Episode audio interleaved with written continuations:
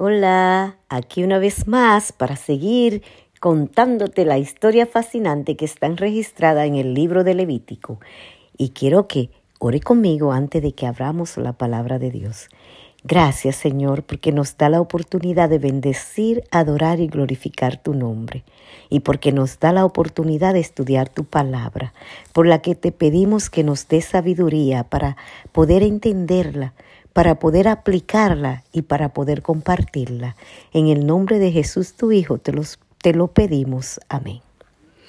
Y dice Levítico 7, Asimismo, esta es la ley del sacrificio por la culpa.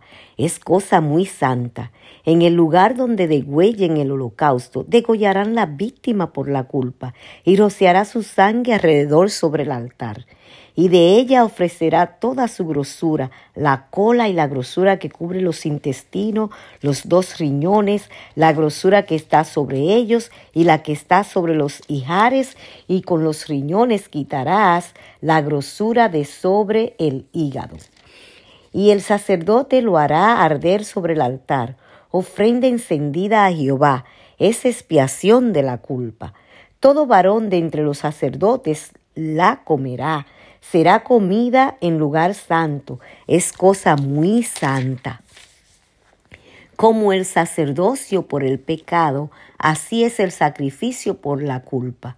Una misma ley tendrán. Será el sacerdote que hiciere la expiación con ella, y el sacerdote que ofreciere holocausto de alguno, la piel del holocausto que ofreciere será para él.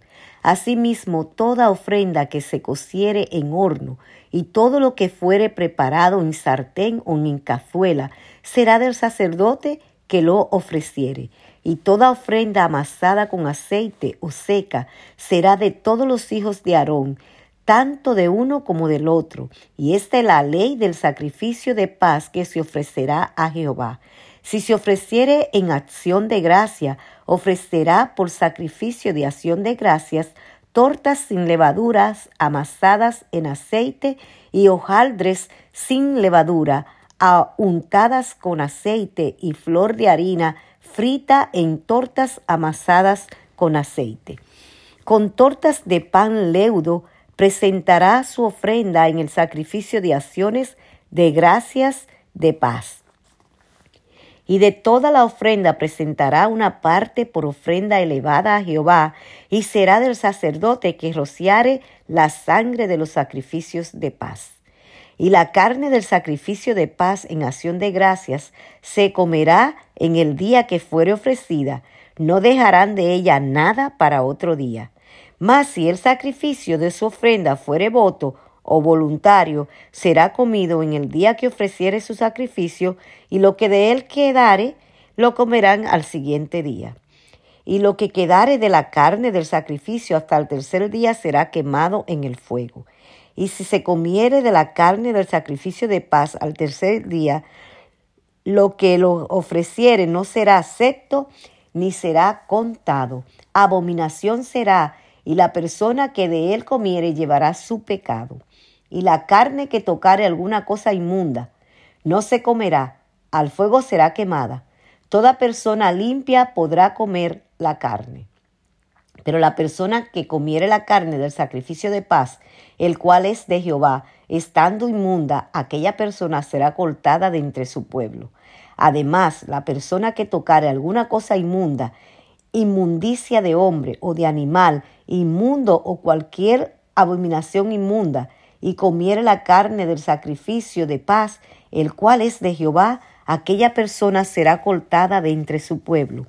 Habló más Jehová a Moisés diciendo, Habla a los hijos de Israel diciendo, Ninguna grosura de buey, ni de cordero, ni de cabra comeréis. La grosura de animal muerto y la grosura del que fue despedazado por fieras se dispondrá para cualquier otro uso, mas no la comeréis.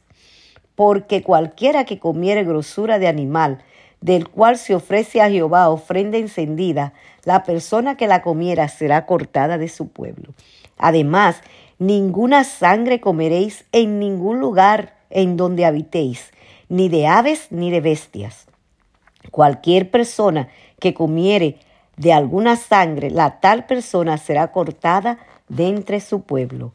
Habló más Jehová a Moisés diciendo, Habla a los hijos de Israel y diles, el que ofreciere sacrificio de paz a Jehová, traerá su ofrenda de sacrificio de paz ante Jehová. Sus manos traerán las ofrendas que se han de quemar ante Jehová. Traerá la grosura con el pecho, el pecho para que sea mecido como sacrificio mecido delante de Jehová. Y la grosura la hará arder el sacerdote en el altar, mas el pecho será de Aarón y de sus hijos. Y daréis al sacerdote para ser elevada en ofrenda la espaldilla derecha de vuestros sacrificios de paz. Y el que de los hijos de, de Aarón ofreciere la sangre de los sacrificios de paz y la grosura, recibirá la espaldilla derecha como porción suya, porque he tomado de los sacrificios de paz de los hijos de Israel el pecho que se mece y la espaldilla elevada en ofrenda, y lo he dado a Aarón el sacerdote y a sus hijos como estatuto perpetuo para los hijos de Israel. Esta es la porción de Aarón y la porción de sus hijos, de las ofrendas encendidas a Jehová, desde el día que él los consagró para ser sacerdotes de Jehová la cual mandó Jehová que les diese desde el día que él los ungió de entre los hijos de Israel como estatuto perpetuo en sus generaciones. Esta es la ley del holocausto de la ofrenda, del sacrificio por el pecado, del sacrificio por la culpa, de las consagraciones y del sacrificio de paz, la cual mandó Jehová a Moisés en el monte de Sinaí, de Sinaí, el día que mandó a los hijos de Israel que ofreciesen sus ofrendas a Jehová en el desierto de Sinaí. Y todas estas ofrendas y todas estas leyes, requisitos que Jehová implantó en el pueblo de Israel, parte de ellas representaban al sacrificio que Jesús iba a hacer y parte de ellas eran una forma para que el pueblo de Israel se mantuviese sano, limpio de enfermedades, porque comer la sangre y la grosura de los animales implicaba que el pueblo se podía enfermar. Y Dios quería un pueblo limpio porque era un pueblo santo para Él, porque Él iba a habitar en medio de ellos. Pero los sacrificios de cordero, de carneros, de cabra, de, de bueyes, que eran degollados y luego su sangre era rociada en el, en el santuario, todos esos sacrificios eran una representación de lo que en el futuro Jesús iba a hacer al derramar su sangre en la cruz del Calvario por los pecados de todos nosotros. Que el Señor bendiga su palabra y nos ayude a aplicar las enseñanzas que Él tiene en ella para con nosotros.